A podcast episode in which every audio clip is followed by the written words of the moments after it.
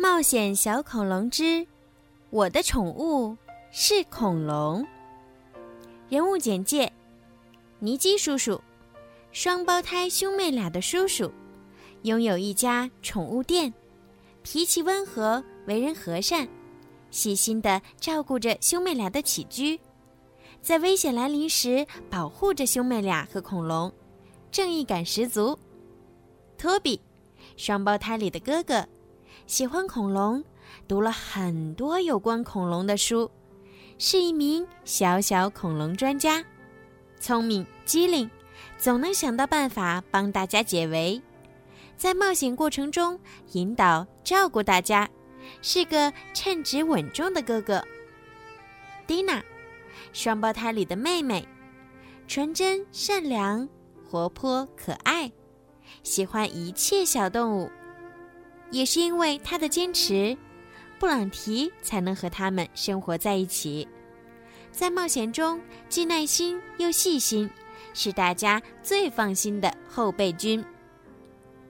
布朗提，一只黄色的小恐龙，远看也许你会觉得它是一只大脚的腊肠狗，最爱的食物是布丁加薯条。来自遥远的恐龙时代，因为一次偶然，掉进冰洞里被冰封，再睁开眼，已经来到现代。他勇敢、善良、好奇心重，聪明伶俐，在危急时刻总是能够起到关键作用，是大家的活力素。福特斯，会飞的恐龙。和布朗提一起被冰封在洞里，最大的爱好就是睡觉和吃鱼，有着和庞大体型不符的憨厚可爱。看起来笨笨的他，却有一个关键性的隐藏技能，那就是穿越时空。卡哈肖教授，邪恶的教授，想要抓住恐龙并将它们作为实验的对象。坏主意层出不穷，他在秘密实验室里总是造出破坏力极强的危险工具，是恐龙和兄妹俩的主要敌人之一。大鼻子记者斯诺多，第一个将布朗提公布于众的人，为了成名，不惜和卡哈肖教授联手实施邪恶的计划，但本身没什么主意，是个有些蠢的随从。一只黄色的大脚腊肠狗。但是，现在它在哪儿呢？双胞胎兄妹俩怎么也找不到它。我们必须赶紧找到恐龙。托比轻声说：“蒂娜发现了一条重要的线索，这些足迹通向了隔壁房间。”兄妹俩一前一后，蹑手蹑脚的前进着。冰冷的雪地刺痛着他们的脚趾。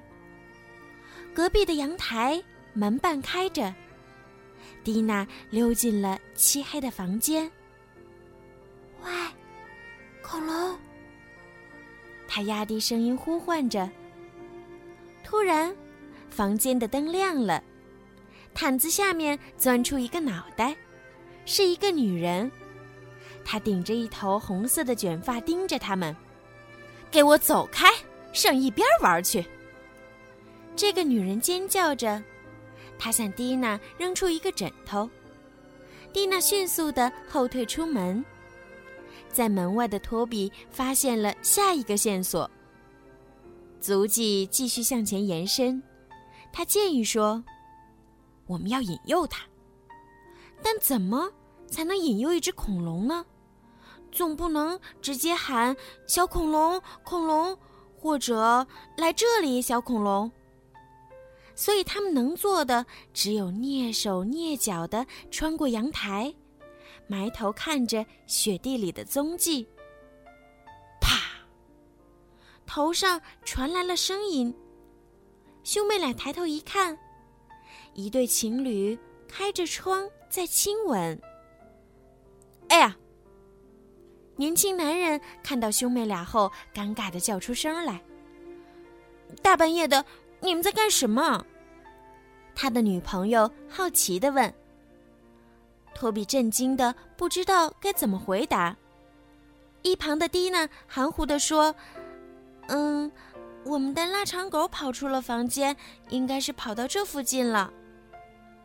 如果你们是在找一只黄色的大脚腊肠狗的话，他坐在那边。”女人说，她的手指向一张小桌子，旁边放着两把椅子。谢谢您。托比和蒂娜飞奔起来，小情侣关上了窗户，继续他们的事情。一看到那只动物，托比便不再怀疑，是恐龙。皮肤是橘黄色的，闪着微光，一双大眼睛露出蓝光。